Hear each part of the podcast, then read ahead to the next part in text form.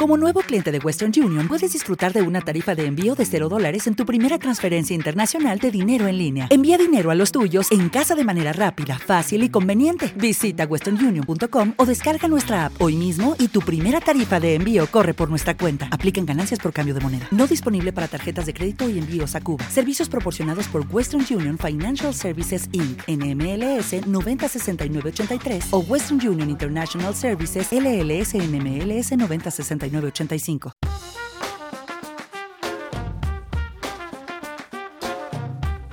Tu dinero nunca duerme. Un programa de Es Radio en colaboración con Value School. Con Luis Fernando Quintero.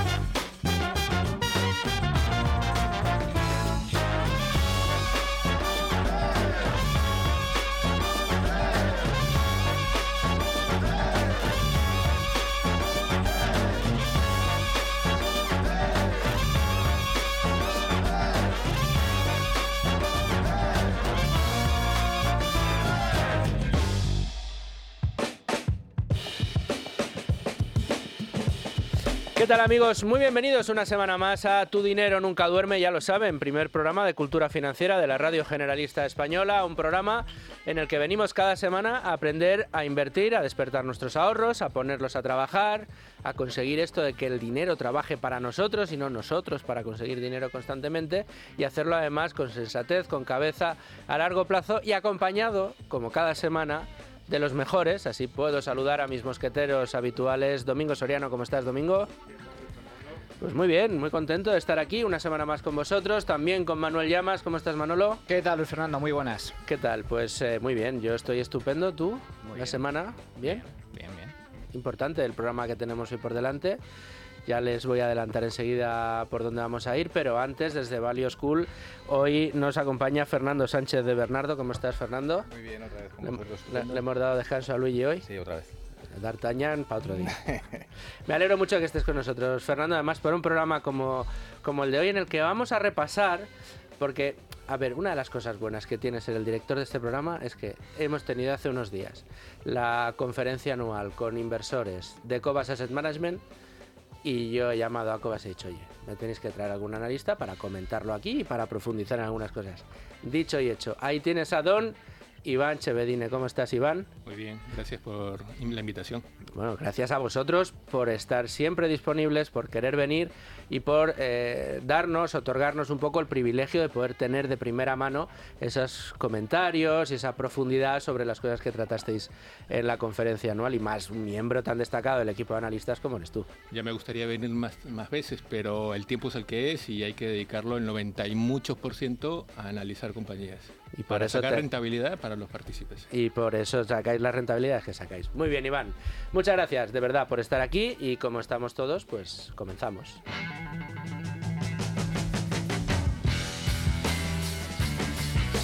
Bueno, pues como decía, vamos a tratar eh, con profundidad, con análisis, eh, también aquí los mosqueteros, como digo yo, que me acompañan cada semana, vamos a tratar de arañar y de ir pellizcando más a, Iván para sacar los detalles de esos análisis.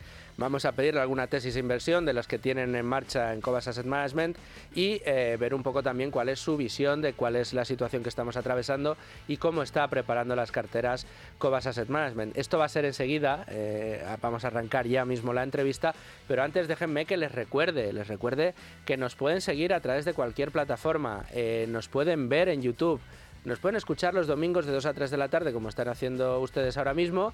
Si no han podido el domingo de 2 a 3 de la tarde, pueden hacerlo a cualquier hora eh, a través del podcast, en todas las plataformas. Y si lo que quieren es vernos, el domingo de 7 a 8 de la tarde. Que se lo han perdido el lunes de 7 a 8 de la tarde. Que tampoco han podido a cualquier hora en YouTube. Ya no tienen excusa. Además nos ven aquí como hablamos, cómo nos hacemos gestos y cómo eh, operamos aquí cada eh, fin de semana en Tu Dinero Nunca Duerme. Yo ya me voy a callar porque es tiempo de escuchar a Iván Chevedine. Hola, soy Kevin Comayer, director de inversiones de Finicens. Yo también escucho y ahora veo Tu dinero nunca duerme.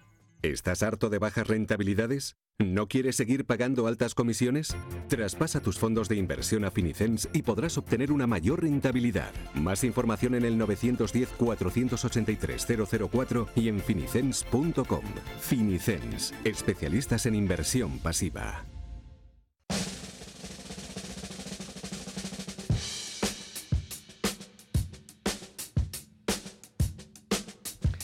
Bueno, pues entramos eh, de lleno en tiempo de entrevista. Vamos a hablar, insisto, con Iván Chevedines sobre todo lo que dio de sí esa eh, conferencia anual de inversores y le vamos a pedir que nos ilustre, que nos ilumine con algunas de las tesis de inversión que más domina.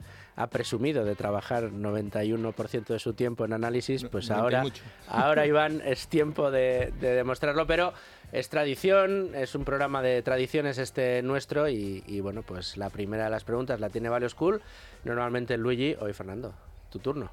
A por ella. Iván, eh, tuvimos la conferencia la semana pasada, fue la verdad que extraordinaria, estabais todo el equipo. Bueno, eché de menos a Carmen, que me acabo de enterar que ha sido madre. Correcto. enhorabuena. sí, señor. Enhorabuena, sí, señor. enhorabuena. Gran noticia. Y por otro lado también festejar que estuvo Minkunchan, con lo cual, pues si no te parece mal, vamos a intentar entrar por la parte de Asia. ¿Vale? Perfecto. Minkun Chan, hay que recordar, es eh, uno de los destacados miembros del equipo de análisis, pero el que tenéis in-house allí en, eh, eh, en Asia. ¿Dónde está exactamente Minkun? Shanghai. En Shanghái. Quiero recordar que es de Taiwán, o sea que vamos. Bien, estuvo contando en la conferencia algo sobre las, bueno, la parte de inversiones que tenéis en, en Asia, alrededor creo que era el 12% de la cartera, Correcto. ¿Vale? Más o menos creo que eran unas 11 compañías, 12 compañías, aproximadamente un 1% de cada una de ellas. Básicamente, eh, Corea, Japón.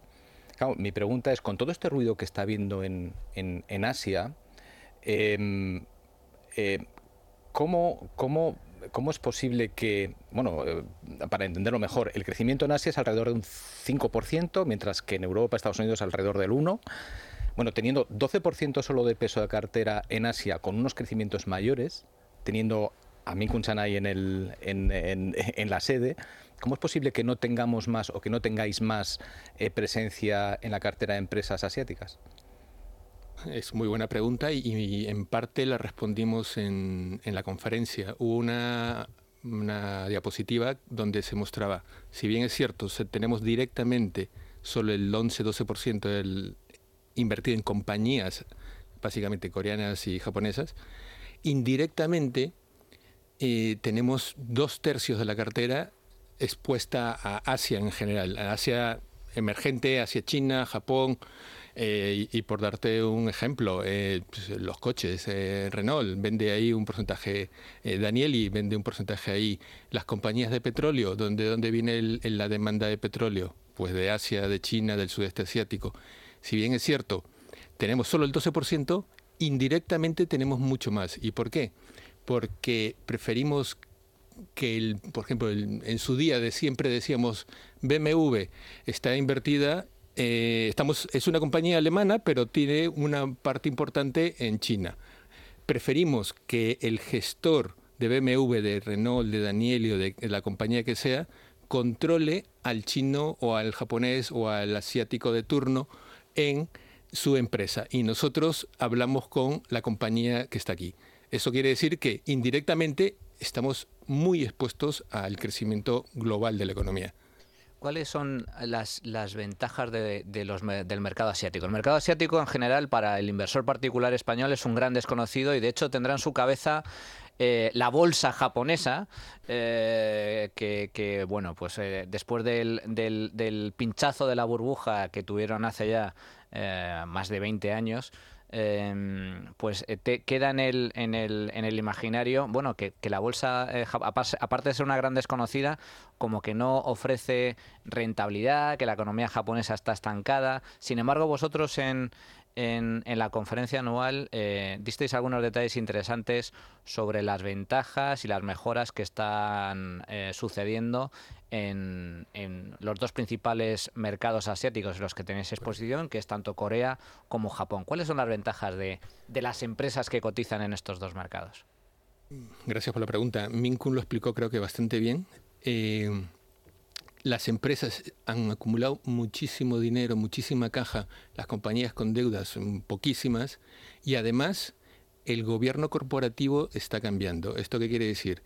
Que se está incentivando a las compañías a o a hacer recompras o a pagar dividendos, a hacer algo con ese dinero. Eh, y, muestra de esto es que Warren Buffett está invirtiendo ahí. Eh, hace esta semana, no me acuerdo qué día, en el Wall Street Journal sacaron un artículo en este sentido. Eh, por ejemplo, ponían en este artículo que Mitsubishi está recomprando o ha anunciado una recompra de 2.200 millones de dólares.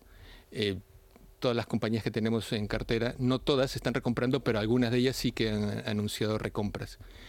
Y, por ejemplo, en Corea, dio un dato muy interesante eh, Minkun, que cada vez hay más inversor, digamos retail, como tú o como yo, que está invirtiendo en bolsa. Eh, eso hace que los gobernantes se preocupen más por el inversor minorista y por eso viene esa preocupación para protegerlos con estos incentivos a recompras o a que hagan algo. Incluso, no recuerdo el porcentaje, pero era como un 50-60% de compañías eh, que estaban cotizando por debajo de su valor en libros, eh, cuando en Europa o en Estados Unidos no llega ni al 15-20%. O sea, que son mercados eh, cuyas compañías están profundamente infravaloradas desde ese punto de vista. O sea, que se puedan... Eh, por eso, precisamente, que, estéis encontrando buenas oportunidades. ¿no? Yo, de, hecho, tuve la oportunidad de ver la, conferencia y recomiendo a todos nuestros oyentes que la vean porque este tipo de conferencias son muy interesantes, no solo para conocer a los gestores de primera mano y las carteras, sino para aprender porque es que se aprende, se aprende, se aprende muchísimo. Creo recordar que el, dato que había dado vuestro vuestro eh, analista en, Asia era concretamente que en apenas 15, eh, 20 años eh, el número de coreanos que ha pasado a invertir en bolsa ha pasado del 10 al 30%, con lo cual se ha triplicado, se ha multiplicado por tres y eso, claro, hace que eh, ante un mayor número de personas, votantes, eh, expuestos en, el mercado bursátil, eh, haya habido también un mayor interés por parte del gobierno coreano para favorecer regulaciones que protejan al, al, inversor. O sea, que digamos que ahí están alineados, ¿no? Sí, y el dato es más interesante porque en 2019 eran más o menos 6 millones de inversores minoristas en, en Corea y a día de hoy son poco más de 14 millones. el, crecimiento, ha sido en cuatro 3, 4 años. Los últimos años. Es que esto del gobierno corporativo de las compañías asiáticas siempre ha sido uno de esos temas. Eh, ha sido el mantra eh, por el que no se invierte ahí. No se invertía por esta sensación, porque lo has dicho sobre todo para los oyentes recién llegados, un poco lo que se decía, el, el, tópico, yo planteo el tópico y tú me dices cuánto hay de verdad y cuánto de exageración, es que algunas de esas grandes compañías asiáticas, sobre todo las coreanas, japonesas, iban acumulando caja, iban acumulando dinero, que en teoría es bueno, pero como lo podían tener ahí, digamos, mm, no sé, acumulando polvo, casi podríamos decir, durante años, durante décadas, el accionista podía decir, no, no, si esta compañía vale más porque eh, no tiene deuda, porque o si la, la que tiene la podría pagar con la caja, porque tiene una, una solidez de balance brutal. Pero claro, 20 años después, cuando el dinero sigue en el balance y, yo como accionista, ¿cómo me beneficio? Si nunca hay un dividendo, si nunca hay una recompra de acciones que mejora mi posición, si nunca, nunca ni siquiera hay una inversión en otra compañía. Dices, sí, bueno, pues es dinero que potencialmente podría servir, pero que no se aplica para nada. Y dices que ahora está cambiando. Entonces, ¿era tan verdad ese tópico o no? ¿Y ahora cómo está cambiando eso? Pues mira, por darte datos exactos, eh, Samsung CNT, que es la, el holding de Samsung Electronics, y Hyundai Motors están amortizando eh, autocartera. Eh, LG Corp, Kia, Movies, eh, KT Corp, que es como la telefónica de, Corea, están recomprando acciones. Entonces, sí que hay un cambio eh, real, tangible que, que está viendo en el mercado.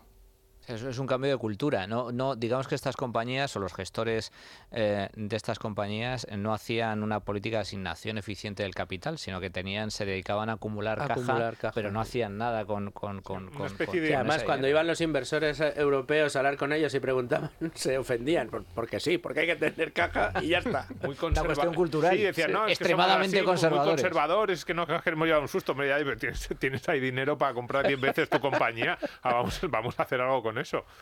Hemos tenido algunas compañías que cotizaban menos de lo que tenían en caja. Fíjate.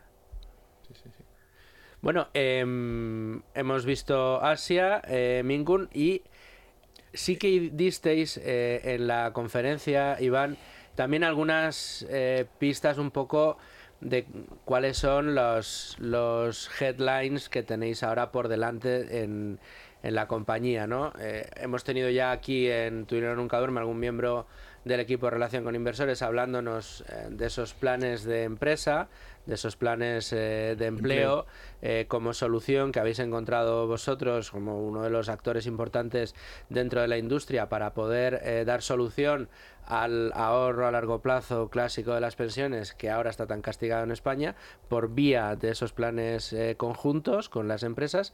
Pero ¿cuáles son las otras dos, tres novedades que destacarías de la conferencia? Pues quizás, bueno, a mí me gustaría tocar varios puntos, pero novedades, novedades, lo que es el fondo, te diría el lanzamiento del plan de empleo y la, las aportaciones periódicas en la área privada de, de, COBAS.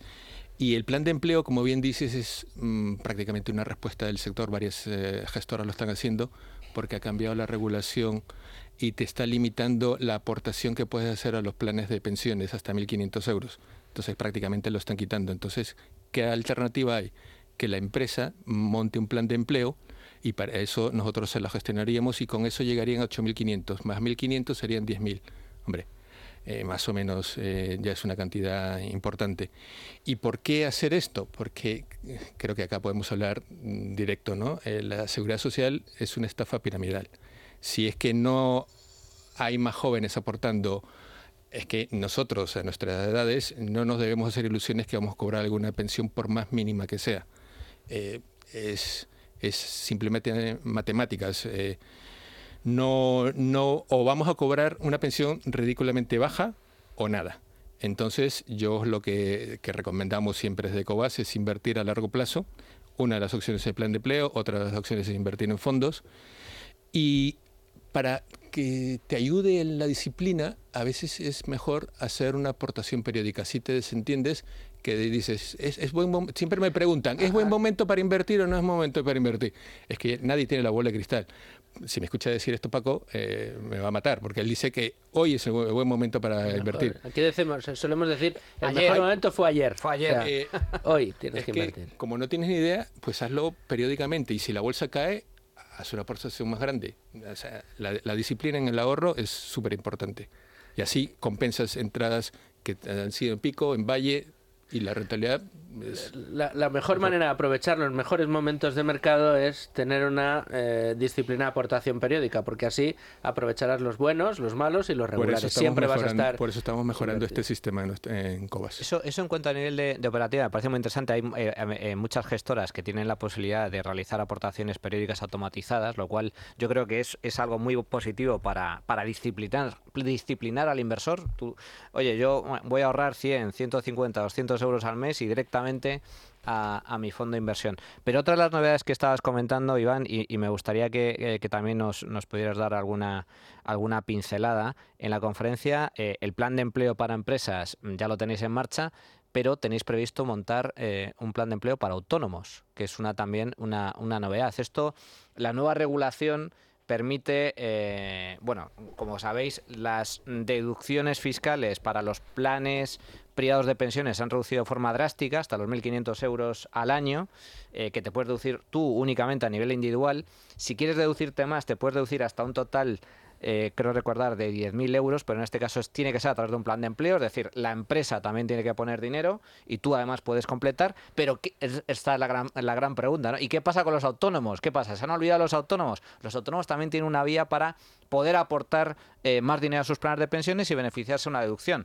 Eh, este tipo de productos no están muy desarrollados porque son muy nuevos, es decir, la regulación lo permite desde hace eh, muy poco, pero en Cobas vais a poner en marcha un plan de estas características. Pero la esencia es la misma, es tratar de darle una solución al, empleado autónomo para poder hacer esto. Y, y, es muy sencillo, o sea, simplemente aportas a ese fondo y es como si fuese tu empleador el que estuviese, o sea, tu plan de empleo de empresa. Y la, cartera es, es la misma. Es la misma, es, eh, renta eh, variable 100%. Sí, eh, sería el selección, tratar de replicar el selección. A veces no se exacta el céntimo, no se puede replicar, pero la idea es replicar. Que el Fondo de Selección es el que reúne, por así decir, las mejores ideas tanto de la cartera internacional como la ibérica. Que es más o menos un 85% internacional, 15% ibérica, más o menos. ¿Cuáles fueron las preguntas que más le hicieron? A mí siempre me genera mucha curiosidad. Hombre, la, pregunta que, es imposible... ¿En qué están los clientes? Este, o, ya no, no ¿Qué va a pasar? ya, lo sé yo. ¿Qué va a pasar con los mercados de aquí a un año? No, eh, quizás la, la, pregunta que, que obviamente nos, nos cuesta más responder es cuándo van a tirar los fondos. Y esa pregunta obviamente que es difícil de responder, pero lo que sí podemos responder es que hemos sembrado un territorio fértil, unas semillas muy buenas, compañías que son muy buenas, hemos arado ese terreno, conocemos muy bien qué estamos sembrando y ahora simplemente esperar los frutos. ¿Cuándo? Es difícil de decirlo, pero hay compañías que ya están tirando. Una de ellas, por ejemplo, podría ser Daniel y que le expliqué en, el, como caso de inversión. Eh, hace cinco o seis meses, quizá un poco más, en octubre, estaba cotizando a 12, hoy está cotizando alrededor de 19 euros, porque los inversores ya se están dando cuenta de qué es lo que ha pasado. ¿Y mantener la posición? Eh, sí. Quiero decir, vamos, más allá de alguna pequeña modificación, ¿creéis que todavía tiene muy, por ejemplo, una compañía que ha subido, dices de 12 a 19, es más de un 50%, y sin embargo confiáis en que todavía tiene mucho recorrido? Pero, eh, como comenté en la conferencia, está cotizando, si le quitas la caja, si está cotizando a dos, tres veces beneficio con una compañía que para el, oyente que no la conozca nos da una solución al proceso de acero. Ah, el proceso de acero contamina muchísimo, entre 8 y 10% de las emisiones de CO2 eh, vienen del sector de acero. ¿Y por qué? Porque hay eh, dos, dos, ¿cómo te diría? dos procesos para producir acero. O utilizas materias primas o utilizas chatarra. Si utilizas materia prima, metes el mineral de hierro en el horno, el horno se llama un horno alto, lo, calientas con gas, para poder quitarle al mineral de hierro el oxígeno, le metes carbón. Lo malo es que por el otro lado te sale, por cada tonelada de acero, te sale dos toneladas de, CO2. Y aún así, este, es el, este proceso representa aproximadamente 70% de la producción mundial. ¿Por qué no se hace con el otro proceso? Con chatarra, que contamina muchísimo menos, porque no hay suficiente chatarra. Danieli te da la opción de un proceso intermedio donde el mineral de hierro le quitas el oxígeno con gas o con hidrógeno. Y luego tienes el, hierro puro. El hierro puro lo puedes utilizar como chatarra en, el arco, en, como arco eléctrico. Entonces, si utilizas hidrógeno, si utilizas energías renovables para el proceso, es que el proceso productivo del acero no contaminaría, contaminaría nada. Entonces, esto se están dando cuenta recién en el mercado. ¿Y por qué? Porque es que está consiguiendo Danieli carteras prácticamente todas las semanas, todos los días, no todos los días, pero todas las semanas siempre anuncia eh, un contrato de, con una empresa de Estados Unidos, con una empresa china, con, una, con Arcelor. O sea, poco a poco se está materializando este, este proceso en, en Danieli y el mercado lo está viendo. Pero queda muchísimo todavía por, por reflejarse. Estamos hablando de una compañía que cotiza per 2, per 3. Es decir, o sea, es, es, extremadamente barata.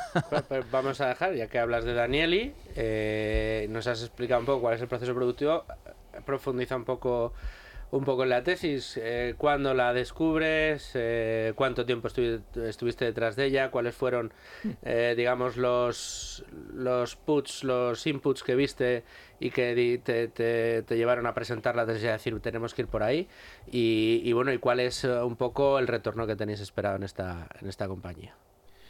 La conocemos desde nuestra etapa anterior, pues, te diría aproximadamente 15 años, pero pues, quizás puede ser que más y durante todos estos años hemos visto cómo le ha ido bien, le ha ido mal, cómo cuando China se puso a, inundar el mundo de acero, cómo las acereras sufrieron, los precios bajaron y lo pasaron mal. Pero es que ahora hay un proceso de descarbonización en el sector y un proceso de descarbonización impulsado también por, por los gobiernos, porque se quiere contaminar menos. Y para el que no sepa, todas las industrias que, contaminan de cierta manera el, acero, el vidrio, tienen un, porcentaje de derechos de CO2 asignados libres, que no tienen que pagarlo. Eso a partir del 2026 va a ir reduciendo poco a poco y en 2034 ya no le van a dar ningún derecho libre. Y una tonelada de CO2 ahora mismo te cuesta 100, 100 euros. Eh, es un dineral pagar 100 euros por cada tonelada. Recordemos que por producir una tonelada de acero se producen dos toneladas de CO2. O sea, tendrías que pagar 200 euros por eh, tonelada de acero que produces. O sea, desaparecería el, el beneficio de, las compañías acereras. Por eso hay que invertir y por eso las compañías cada vez están eh, impulsando este, esta transformación. Porque Danieli lo que hace es montar la planta, montar la fábrica, los equipos que, utilizan las, las, acereras. Sí, o sea, lo, que hace es te diseña, te construye eh, el, todo, todo lo que es la planta, una llave en mano, por decirlo de una manera fácil. Eh, todo tipo de plantas, pero se han centrado en el proceso que quita el oxígeno con el, con el hidrógeno con el gas, que es el reducción directa del mineral de hierro, y en el proceso que utiliza chatarra, que es arco eléctrico, que es eso, un arco, un, horno que tiene, metes dos electrones con electricidad, se calienta, metes la chatarra y por otro lado sacas el acero líquido. Estos dos procesos, digamos que el futuro del, acero. hay muchas tecnologías piloto que estén tratando de, de producir acero libre, eh, libre de CO2, pero todavía eso, están, son proyectos piloto. Danieli tiene eh, esta tecnología probada, más que probada, su competidor también. Así es que, mm, hombre, una parte importante de, la transformación verde del acero vendrá por este camino. Mm. Hablando de transformación verde, ¿por qué no invertís en renovables en España? Pues el año pasado os comenté que nuestra inversión en renovables es a través de eh, una compañía que se llama Elecnor, que pesa 9% mm, aproximadamente del fondo, que tiene tres negocios. El primero es ingeniería y valorando al múltiplo que hace se vendió su división de ingeniería, es que ya tenemos el market cap. Luego tiene una división de redes de transmisión, eh, que su socio APG lo valoró hace tres años en 500 y pico millones, otros 5 o 6 euros por acción.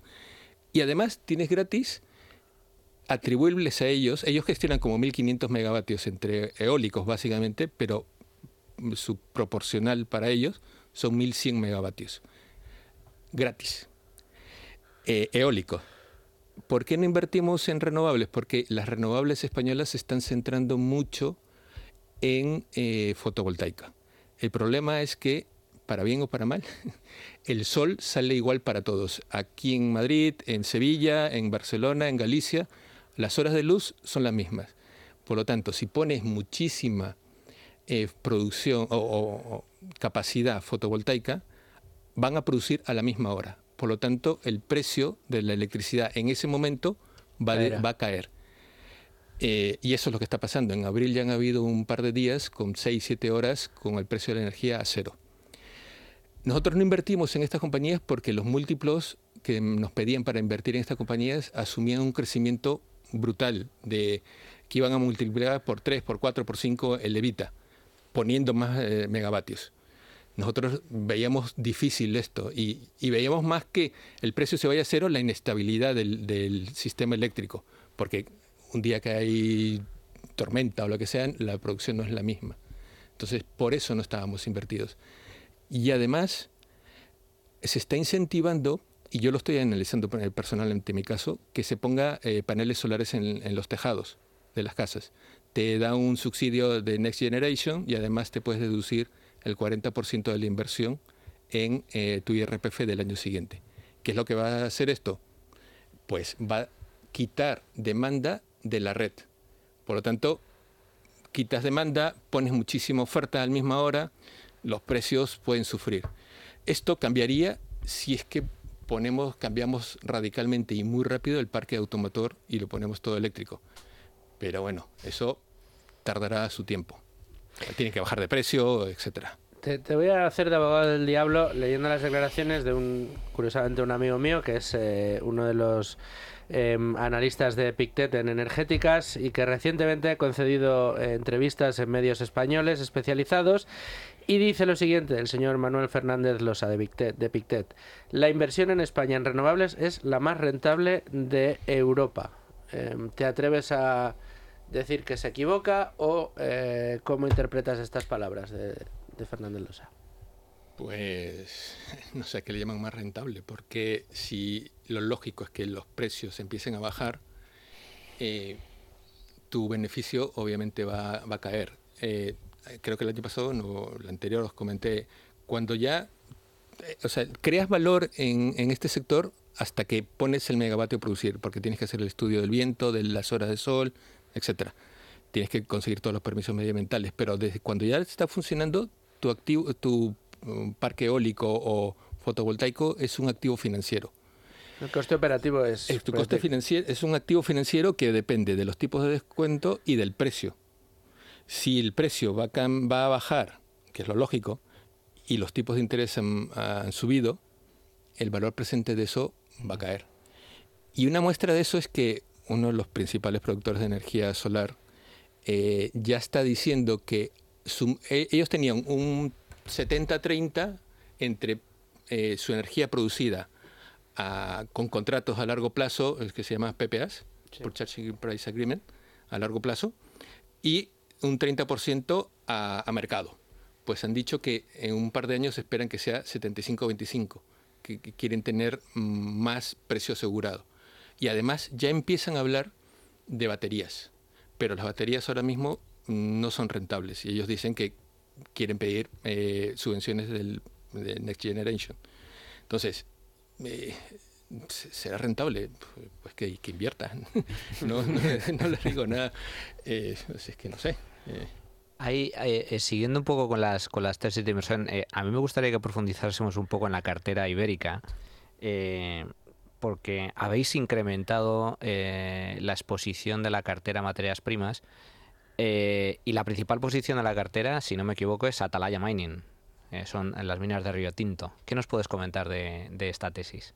Eh, la, idea es muy sencilla. Con unos precios del cobre bastante razonables, nos sale que vale el doble. Lo que pasa es que tiene una alianza para, con una nueva tecnología que puede aprovechar mejor el mineral. O sea, cojas la tierra y antes sacabas, digamos, el 10%. Ahora con esta tecnología puedes sacar muchísimo más cobre de- del, mismo, eh, de la misma tierra. Y además, como subproducto, sacas zinc. Entonces, algo que antes tenías que tirarlo, primero, no aprovechabas toda la tierra. Mm, y luego, algo que lo tenías que tirar porque no sacabas suficiente zinc, ahora sí que, sí que sacas muchísimo de ese proceso.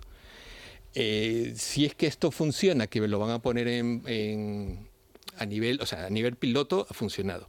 Lo van a poner a nivel operativo o comercial ah, en la segunda, en el segundo semestre, en agosto, si no me equivoco. Si es que esto funciona, es que Atalaya vale eh, prácticamente el triple de lo que cotiza ahora. Entonces, eh, el peor escenario vale prácticamente el doble. El, mejor vale el triple. Y luego también hay que analizar un poco el cobre, ¿no? Eh, todos queremos ser renovables, queremos contaminar menos, pero eh, para producir la energía renovable son emplazamientos pequeños. No es como una central nuclear que puede en un mismo emplazamiento tener 500 megavatios. Lo, lo normal es que tenga 50 aquí, 100 allí. Para trasladar esa energía hasta la red necesitas cables de cobre. O sea que es- esto es importante. Resulta que eh, precisamente por el impulso e incentivo de las energías renovables, como puede ser el caso de las fotovoltaicas, se va a necesitar un incremento más cobre para poder eh, conseguir que el sistema funcione y poder interconectar. Em, ¿Qué papel juega el riesgo regulatorio en una eh, inversión de estas características? Lo digo por lo siguiente, porque eh, también hay eh, eh, por parte de, de, bueno, aquí en el caso de, de España, por ejemplo, eh, creo recordar que la ley de cambio climático pone nuevas restricciones a la extracción de mineral de minerales. Es cierto que las licencias que ya están concedidas las puedes explotar, pero no te permiten explotar explotar nuevos yacimientos. ¿Juega algún papel relevante el análisis de riesgo regulatorio en este tipo de industrias, en este tipo de, Sí, sí, de claro. actividades que lógicamente es, bueno, pues dependen mucho también de la regulación en cada momento? Sobre todo permisos me- medioambientales, eh, pero para donde ellos quieren invertir no hay ningún problema. Mm. Eh, lo- la regulación, los permisos ambientales es, es básico en cualquier sector y más en estos y también en el, el de utilities. A nosotros en utilities no nos gusta invertir en una compañía pura de un de, una tecnología porque es que estás expuesta a esto, a una regulación que te la pueden cambiar de la noche a la mañana como pasó en el 2013. Nosotros en una utility lo que buscamos es diversidad de países, o sea, reguladores, y diversidad de tecnologías, que tenga eh, eh, nuclear, que tenga gas, que tenga renovables, que no solo sea fotovoltaico, sino también eólico, porque se complementan. la eólica produce en invierno y cuando de noche, que hay un poquito más de viento. Pues la solar justo lo contrario, produce en verano y de día. Entonces, por eso hay que tener un buen mix y la regulación obviamente que es básica. Iván, nos estamos quedando sin tiempo, pero no me gustaría que te fueras sin comentarnos. Eh, hemos hecho un repaso a la, conferencia, nos has presentado un par de tesis de inversión importantes, has hablado de, las renovables, eh, háblanos de alguna compañía que hayáis eh, liquidado en su posición, que hayáis vendido. Hombre, liquidado no. Bueno, en, el Fondo Internacional hemos eh, vendido y liquidado eh, International Seaways, que es una compañía, lo, Paco lo, explicó bastante bien, una compañía eh, cíclica, que no, no, puedes estar ahí toda la vida, sino cuando la acción sube, vendes. En, en el Fondo Ibérico, SACIR pesaba un 5% a finales del 21, sí, más o menos, y ahora pesa alrededor de 1%. ¿Y por qué? Porque la acción se ha ido de un 80, un 90 a cerca de 3 euros. ¿Y por qué? Porque más o menos se ha cumplido nuestra tesis de inversión. Si yo te pregunto por SACIR, es que todo el mundo tiene en la cabeza SACIR una constructora. Pues no, SACIR es una compañía de concesiones. Más o menos ha seguido el mismo camino que siguió Ferrovial hace 10, 15 años. Lo que, lo que nosotros vimos en su momento es que se estaba convirtiendo en una compañía de concesiones y además una concesión es una compañía muy especial. Para nosotros era como un bono cotizando descuento y encima con protección de inflación. ¿Por qué? Porque más o menos el 90 y por ciento de sus concesiones están protegidas. No, si pasan más o menos coches, da igual. Eh, y luego cotizaban a descuento. Y además, sus concesiones están ajustadas por inflación todos los años. Entonces, eso no lo veía el mercado porque pensaba que era una constructora. Obviamente, había muchas concesiones que estaban en fase de construcción. La mayoría de ellas han terminado y ahora el mercado sí que lo está viendo y la acción ha reflejado esto. Bueno, Iván, lamentablemente nos hemos quedado sin tiempo. Mm, bueno, mira, como estás aquí y como en ocasiones nos cuesta atraerte porque estás ahí con tu 95% del tiempo dedicado... 95 no, 99. 90 y muchos. 90 y muchos, se ha dicho, 90 y muchos. Pues ya que te tenemos en este 1% restante, voy a dejar que quien quiera, no os peleéis, haga la última pregunta, pero tiene que ser muy rápida. Eh, yo es que eh, simplemente es que lo, dejasteis en el tintero antes y me pareció una reflexión muy interesante. Una de las preguntas más comentadas en este tipo de conferencias es, bueno, ¿cuándo, ¿cuándo, se va a reflejar la renta, eh, las rentabilidades en, el fondo, etcétera? y comentabas, Iván, con con, mucho criterio que, bueno, que evidentemente eh, eh, la principal labor del, inversor, del, gestor es comprar a buen precio y ya luego es eh, cuestión de tiempo que el mercado lo reconozca. Pero hubo una frase, una reflexión que, que hizo Paco que me parece también interesante, es que normalmente el mercado reconoce la valoración real de las compañías de forma violenta, es decir, de forma muy rápida. O sea, que no es, que no es, en muchas ocasiones no es una revalorización gradual y moderada, sino que a lo mejor el fondo se encuentra eh, plano durante eh, X tiempo y de repente en uno o dos años se consiguen fuertes, fortísimas rentabilidades eh, de golpe, ¿no? Sí. más o menos lo que te comenté de Daniel y ha pasado de 12 a 19 en seis meses. eso nunca lo vas a saber cuándo va a pasar. Eso es como tener la bola de cristal, no, no lo tenemos pero es lo lógico esperar. Eh, comentaba Paco que el 96 al 97, 98, el índice general hizo una subida tremenda. Eh, lo que nosotros podemos seguir trabajando es en asegurarnos que nuestras tesis de inversión se cumplen.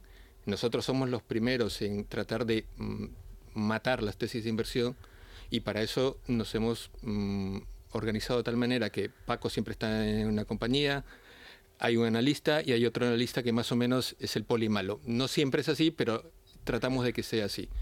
Y, y aquí quería, mm, hombre, poner en valor también al equipo, eh, no solo Minkun, Minkun nos da una visión de qué es lo que está pasando en Asia, eh, está trabajando con nosotros desde 2008, Carmen eh, está trabajando con nosotros desde febrero de 2009, Huerta, Jesús, Juan Huerta de Soto está trabajando con nosotros desde septiembre-octubre del 2013, Vicente quizás es el único un poco nuevo que ha empezado con, con Cobas, pero yo le llamaba cada vez que quería enterarme de farmacéuticas, de las compañías de trenes, eh, quería, habíamos dejado la compañía y queríamos hacer un update rápido, llamaba a Vicente. Entonces Vicente ya sabe cómo trabajamos, tiene nuestra filosofía. Yo vengo trabajando con Paco eh, prácticamente 20 años, entré como becario obviamente en, en marzo del 2003 y poco a poco fui ganando experiencia y subiendo en categoría. Entonces tenemos un equipo, unas compañías que están súper analizadas, todos más o menos pensamos o, tenemos una misma filosofía y es cuestión de tiempo. Obviamente que los últimos años no hemos rendido lo que teníamos que rendir, pero creo que tenemos unas muy buenas compañías, un muy buen equipo y que estamos seguros que la rentabilidad llegará. Bueno, pues eh, yo también lo estoy creo que tenéis una, una, filosofía que habéis mantenido, los track record que os acompañan y que os adornan, pues la verdad que están ahí y eh, tarde o temprano al final las tesis, eh, algunas mejor y otras peor, pues se irán cumpliendo, así lo espero y, y, espero que te sigamos pudiendo tener aquí, Iván, en más ocasiones para que nos expliques también cómo lo haces esas tesis de inversión. Así que muchísimas gracias por acompañarnos. A vosotros por la invitación. Bueno, la invitación la tienes. Y, y disculpa si no puedo venir más veces. No, hombre, no, te vamos a dar una tarjeta ahí para que vengas cuando tú quieras. Eso no hay ningún problema. Iván, muchísimas gracias de verdad por tu tiempo, por compartirlo con nosotros y con nuestros oyentes. Nosotros vamos a hacer una pausa mínima, nos vamos a ir enseguida a la tertulia, pero antes van a ver una sorpresa que les tenemos preparadas. Un invitado muy especial que nos va a contar cosas muy interesantes y a la vuelta venimos enseguida ya con la tertulia. Hola, soy Verónica Llera de Cobas Asset Management y yo también escucho y veo Tu dinero nunca duerme. Letras del Tesoro, depósitos. Si eres de los que siempre quiere más para tus ahorros, escucha. Nuevo fondo de inversión a vencimiento Santa Lucía Renta Fija 2024. El producto que estabas buscando para beneficiarte de las altas rentabilidades de la renta fija. Entra en santaluciaam.es y contrata online. Santa Lucía AM. Sabes ahorrar. Sabemos invertir.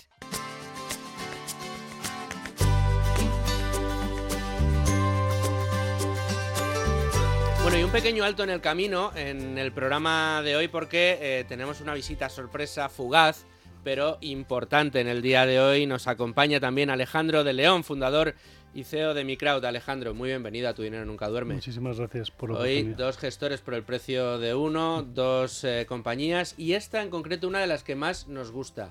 Es Microwd. Microwd, para el oyente de radio, ya es conocido porque eh, hemos hablado de ella en otras ocasiones. Microwd es una forma de invertir de una manera solidaria, pero sin regalar pescado, ¿no? Financiando cañas. ¿Cómo es esto, Alejandro? Sí, em, pues al final es, una inversión, como siempre digo, y la inversión lleva aparejado un riesgo, eso es lo primero, y es inversión en mujeres eh, pobres en Latinoamérica, en, en, Perú, México, Nicaragua y Costa Rica. Entonces les damos créditos para que emprendan, solo financiamos emprendedoras y cuando repagan, pues el inversor se lleva una rentabilidad. Eh, ¿Cómo surge la idea de Microwd? ¿Cuándo surge? ¿Y qué eh, resultados estáis teniendo durante estos años? Pues mira, eh, surge hace 10 años realmente, aunque la empresa tenga solo 7, pero yo tengo unos niños becados en, Nicaragua hace 10 años y las madres de estos niños becados me empiezan a pedir microcréditos. Entonces, bueno, empiezo con mi propio dinero y cuando veo que tiene cierta rentabilidad, tenemos histórico un 7.22 en los créditos que han pasado, digamos que se han cancelado, Em, claro, cuando, cuando veo que tiene cierta rentabilidad, pues monto una empresa, ¿no? Entonces, bueno, pues desde entonces tenemos, la verdad que siete años, como ves, hemos diversificado un montón los países, que es una cosa muy importante en, la, en, cualquier inversión, ¿no? O sea, sectores, países, mujeres, etcétera. Y, y luego, sobre todo, eh, yo lo monto porque encuentro como una oportunidad entre que la gente se beneficie aquí y que beneficie a todas estas mujeres, ¿no? Ya hemos financiado alrededor de 20.000 mujeres. 20.000 mujeres se dice pronto. Sí, total, así que súper contento. ¿Y qué hacen estas eh, mujeres con esa financiación que, que Pues les llega a través de mi crowd? Yo siempre digo que al principio cuando llegamos a una nueva comunidad, lo primero es agricultura, ganadería, eh, pesca, eh, por lo de la caña. Y, mm, y cuando pasan unos meses eh, es bonito porque, porque los negocios que, que era pues, pues sector primario al principio, de repente empiezan ya a financiarse más comedores, eh, luego empieza a entrar tecnología y venden teléfonos móviles, cibercafés eh, y, negocios mucho más tecnológicos. Y sí que es verdad que al principio financias muchas vacas y muchos cerdos, pero hay un momento que financias máquinas para, para que, por ejemplo, sea más eficiente eh, la parte que cuando ordeñas a la vaca. ¿no? Entonces, es muy bonito para mí, como ves, ver poco a poco cómo va entrando la tecnología en estas comunidades y haciendo que sean más ricas estas mujeres. Esto que nos cuentas, eh, Alejandro, me recuerda mucho a una eh, a un programa que tuvimos hace ya algunas temporadas con María Ángeles eh, León, Sí. el Global Social Impact eh, Sí. Fund, que está dentro del grupo Santa Comba, y que tenía una filosofía, yo creo que parecida, pero corrígeme si me equivoco. Al final, se trata no de dar dinero a este tipo de comunidades a fondo perdido, como hacen muchas ONGs, eh, en donde los resultados finalmente no se terminan de ver ni de cuantificar, sino directamente decir, oye, eh, tenéis buenas ideas, sois productivas, eh, queréis sacar adelante vuestras familias y vuestras comunidades, os hace falta un empujón, aquí lo tenéis, pero con, eh, con responsabilidad, con exigencia de recuperar el dinero que eh, os ha llegado. Este, esta fórmula funciona, según vosotros. Sí, completamente. O sea, yo soy, vamos, soy súper fan de- del, del fondo de María Ángeles y, y- y- de, y de la, la- la filosofía que tienen. Y la filosofía al final, ellos invierten en, en muchas veces en el equity de las compañías, o sea, son, se hacen accionistas. Nosotros no- nos, metemos más en la parte de deuda, pero como te puedes imaginar, son, son- es complementario, ¿no? O sea, hay algunas mujeres que necesitan... o algunos, uno, uno renta variable y vosotros sois más Total, renta fija. total, este total. Eh, y claro, hay, hay, hay negocios que necesitan equity para salir adelante eh, y hay negocios que con deuda pueden salir, ¿no? O sea, al final a mí me encanta, o sea, en nuestro caso, que es deuda, a mí me encanta porque la deuda va desde una mujer que se abre un puestecito en su propia casa hasta la que necesita 20.000 euros para una máquina. O sea, la deuda es bastante versátil ¿no? en estos países. Y entonces es bonito ver cómo eh, a lo largo de los años hemos financiado tantas mujeres diferentes de tantos sectores diferentes y cómo, cómo la innovación siempre va por delante de lo que te puedas imaginar. ¿no? Las mujeres van a pedir créditos de cosas inimaginables y, y- y muchas veces tenemos el prejuicio del, bueno, este es buen crédito o este es malo. Nunca lo sabes, ¿no? En cualquier caso, para los oyentes que nos escuchan, eh, para la gente que nos ve, eh, estos son eh, es una inversión. En créditos, o sea, el dinero que nosotros metemos en mi crowd, Alejandro, Sí. eh, finalmente se convierte en un crédito a eh, una de estas mujeres. ¿Cuáles son los riesgos que asume? ¿Cuáles son los retornos esperados? ¿Cómo funciona? Y ya si nos das alguna pista de cómo podemos eh, invertir a aquellos que estemos interesados, pues Venga. te lo agradecemos. Venga, pues lo, lo- te contesto del revés. Eh, la página web es microwd.es, micro, una W y una D, o sea, como micro y crowd.es. Sí, lo, Eh, lo vamos a poner en el Twitter del programa para todos aquellos que, que lo quieran ver. Genial, millones de gracias. Eh, lo segundo, la rentabilidad histórica es el 7.22, pero como siempre se dice que, que las rentabilidades futuras eh, no tienen nada que, pueden no tener que ver con las rentabilidades pasadas, pero el, el histórico de, pues no sé, de los 10.000 créditos que se han cancelado a día de hoy, pues es un 7.22. Y los riesgos, yo diría que, a ver, está el- hay dos riesgos muy claros, que son que la mujer no quiera pagar o que no pueda que al final nuestro, nosotros tenemos como un 6% de créditos que han impagado pasados dos años, que es cuando ya lo consideramos eh, que, no lo vamos a, sí, que no lo vamos a recuperar, y la mitad es porque no quieren y la mitad porque no pueden. Las que no quieren vamos a un proceso judicial porque nos han engañado, eh, las que no pueden no hacemos nada. ¿no? O sea, una señora se compra una vaca, la vaca se muere con un virus, pero lo ha intentado, pues no hacemos nada. Eh, y luego, obviamente, pues los países donde invertimos son países que, que tienen cierto riesgo también. Y, y luego, bueno, pues, pues el riesgo, digamos, también de temporales, lluvias y todo eso a veces nos afecta, ¿no? Pero un 7,22% en un producto de renta fija y además haciendo una labor social eh, importante, no se me ocurre mejor manera de hacerlo ni mejor manera de invertirlo. Como diría yo, eh, y lo digo yo, que soy liberal puro, eh, viva el capitalismo. ¿no? Completamente, sí, sí. Yo, yo descubrí el capitalismo con mi crowd, o sea, yo hace 10 años no creía o no había pensado el potencial que tiene el capitalismo, pero las ventajas aparejadas a que una persona pobre compre por uno y venda por dos, eh, hacen que, mi pensamiento a día de hoy es que el capitalismo no solo ayuda a los pobres, sino que ayuda especialmente a los pobres. ¿no? O sea, lo que ayuda a los ricos es el clientelismo. El capitalismo es lo que permite a los pobres dejar de serlo. ¿no? Es el antídoto.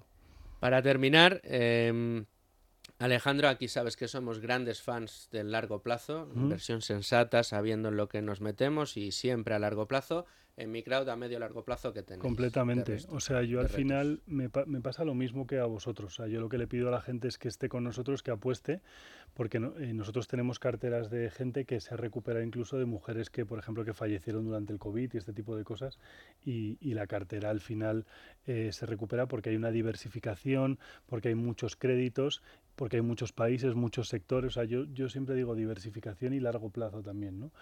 Eh, entonces nosotros al, futuro que tenemos, pues la idea es abrir muchas más comunidades y sobre todo que las mismas mujeres repitan, porque cuando una mujer repite el crédito baja mucho el riesgo, ¿no?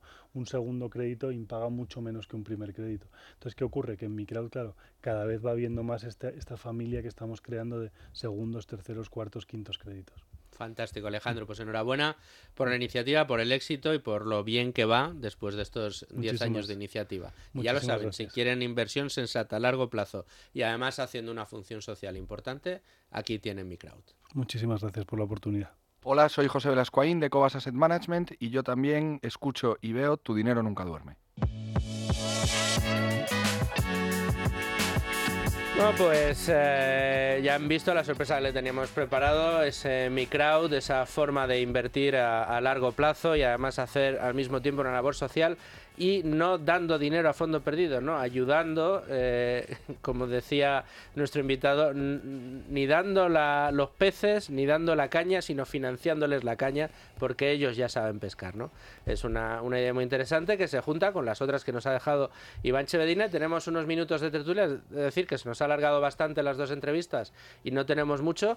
Eh, yo sugiero dos, si queréis, de la parte de Iván. A mí me ha llamado mucho la atención cómo buena parte de esas tesis que nos ha contado incluida la del acero, está muy influenciada por las decisiones políticas y por tendencias políticas del momento, todo el tema de las renovables, esas obligaciones y esos derechos de emisión que, no dejan de ser impuestos y que restan muchos beneficios a las empresas que son intensivas en el uso de, bueno, pues de combustibles fósiles y de emisiones de CO2 y por otro lado si queréis ya la vertiente un poco más eh, filantrópica que nos ha que nos han traído desde mi.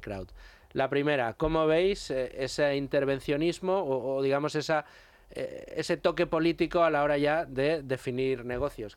Hay negocios que ya están puramente definidos ¿no? por, la normativa política. A ver, más que decididos, están, influenciados. Yo creo que una de las tesis que ha comentado eh, Iván, que es, que es muy interesante y además que, la desarrolló en profundidad en, en, la conferencia de COVAS, es la de Danieli, eh, pero eso es una, es una ventana de oportunidad. Es decir, si, si hay una regulación por parte de las grandes potencias tendente a reducir las emisiones de CO2, pero al mismo tiempo el mundo va a seguir necesitando acero, porque va a tener que seguir necesitando acero. No vamos a construir las infraestructuras con, paja o con, o con, madera, porque eso lógicamente eh, produciría un efecto que en última instancia se acabaría eh, traduciendo en un descontento por parte de los votantes, que es un poco lo que ha sucedido. Acordaos, el tema de la energía eh, lo que ha pasado en estos dos últimos años es que con el encarecimiento tan fuerte del precio de la energía, fundamentalmente de materias primas como el gas, el petróleo, etcétera, eh, muchos países han optado por dar marcha atrás a la prohibición, el veto a la energía nuclear. Y lo que antes era prohibido, como la energía nuclear, ahora no solo no es prohibido, sino que es energía verde. O incluso lo que antes era combustible contaminante como el gas, el gas resulta que también es verde ahora. Entonces, eh, ¿eso por qué pasa? ¿Pasa porque ha habido un cambio de, criterio por parte de los gobiernos? No, eso pasa porque a la gente no le gusta eh, pagar precios disparatados de la energía. Entonces, eh, mm, a los gobiernos les interesa tener una energía barata. Pues no, pues algo parecido sucede con esto. ¿El acero se va a dejar de producir porque emita CO2? No. Pero al mismo tiempo van a surgir, eh, gracias a la creatividad humana, que eso sí que es ilimitado eh, e inacabable, eh, gracias a la creatividad humana van a surgir nuevas tecnologías que van a permitir eh, reducir las emisiones de CO2 sin dejar de fabricar lo que necesitamos. Yo creo que Danieli es una Es un buena buen ejemplo, es, sí. es un buen ejemplo de ello. Y la seguridad con la que lo- no nos lo ha contado ha sido tremendo. De hecho, en, las- en la conferencia él habla, habla eh, presenta el, el proyecto o la tesis como vaya oportunidad. Lo que a mí me extraña es que esto pues se que haya quedado solo en Cobas y no, no llegue a otros fondos. No, hasta que se bueno se haga, se haga público, se crea interés y al final eh, se refleja en la cotización y al final pues llega al valor objetivo que parece que, que, que- es mucho más alto que el que, el que tiene. Una, una solo, solo, solo un apunte con respecto a todas las oportunidades. Lo hemos visto durante estos últimos años y lo hemos comentado en varias ocasiones en el programa. Acordaos de cuando eh, el petróleo eh, en general estaba absolutamente denostado. Nadie quería invertir en petróleo. Ni, siquiera las propias petroleras invertían en nuevos yacimientos petrolíferos porque, porque estaba absolutamente eh, denostado por parte eh, de todo el mundo, opinión pública, opinión publicada, gobiernos, etcétera, que era el fin de los combustibles fósiles. Bueno, pues ahí hubo gestores y hubo gestoras que decían, oye, cuidado, la transición ecológica sí se va a producir, pero no se va a producir de forma ni tan rápida ni tan drástica como nos están vendiendo. Por lo tanto, aquí hay un gap entre oferta y demanda y esto se va a traducir en que no va a haber suficiente petróleo como para abastecer la demanda y eso se va a traducir en precios disparados eh, de la energía y va a haber oportunidades de inversión. Bueno, pues eso es una, otro ejemplo de cómo a veces las regulaciones pues también ofrecen ventanas de oportunidad. No, y hay un punto muy importante, lo ha dicho al principio Iván. Una cosa es dónde cotiza la compañía, dónde tiene su sede, o, o eh, la, la asociación que nosotros hacemos mentalmente de si una compañía es alemana, española o francesa, y otra cosa es dónde factura. Claro, porque incluso en estos temas decimos, no, es que el camino hacia las renovables no se va a detener. Bueno, a lo mejor no se va a detener aquí, en España. Dices, no, sea cual sea el gobierno, va a seguir, ¿vale? Pero ¿cuánta de la demanda del acero actualmente proviene de Europa? ¿Qué porcentaje de la demanda del cobre eh, proviene de Asia? ¿Qué porcentaje de este otro metal viene de cada uno de los continentes? Entonces dices, incluso aunque tu tesis sobre que eh, ese cambio en las renovables en el mundo occidental, en Europa, Estados Unidos incluso, pues se va a mantener, que sería discutible por muchas de las cosas que estás diciendo, porque claro, luego cuando toca pagar la factura de la luz cara ya es más difícil mantenerlo, pero incluso aunque eso se mantuviera, dices, pero si la, demanda está allí y esos, o sea, están tan lejos de estar pensando en las, iba a decir memeces, en las que estáis pensando vosotros, que plantearse que va a bajar la demanda de tal o cual mineral, mira, no, mira quién está consumiendo y mira dónde están facturando las compañías, que es verdad que hace 10 años tenían el 90% de su facturación en Europa, pero ahora pues ya no lo tienen. Bueno, y las ineficiencias que se generan con ese tipo de políticas y que también detectó en su tesis de inversión Juan Huerta, que aquí la, explicó, ¿no? Cómo esa, ese pensamiento de que los combustibles fósiles iban a acabar hizo que ahora eh, se haya producido una crisis de oferta que haya dado oportunidad a aquel que sí que invirtió y sí que tiene la industria a punto para los picos de demanda que tenemos ahora.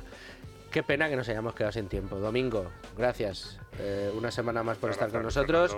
Manolo, muchas gracias a ti también. placer.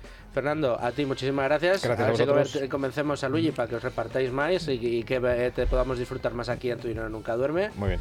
Gracias a Valio School también, gracias a Cobas, a Microud, a todos los que han participado hoy, programa de lujo sin duda, y a todos ustedes, señores oyentes, por estar ahí una semana más, por acompañarnos, por seguirnos y eh, por hacernos disfrutar de esto cada semana aquí en Es Radio. Les dejo en compañía eh, de la mejor programación, la de Es Radio, les espero aquí la semana que viene con asuntos de su interés y eh, nada, desearles que sean muy felices amigos.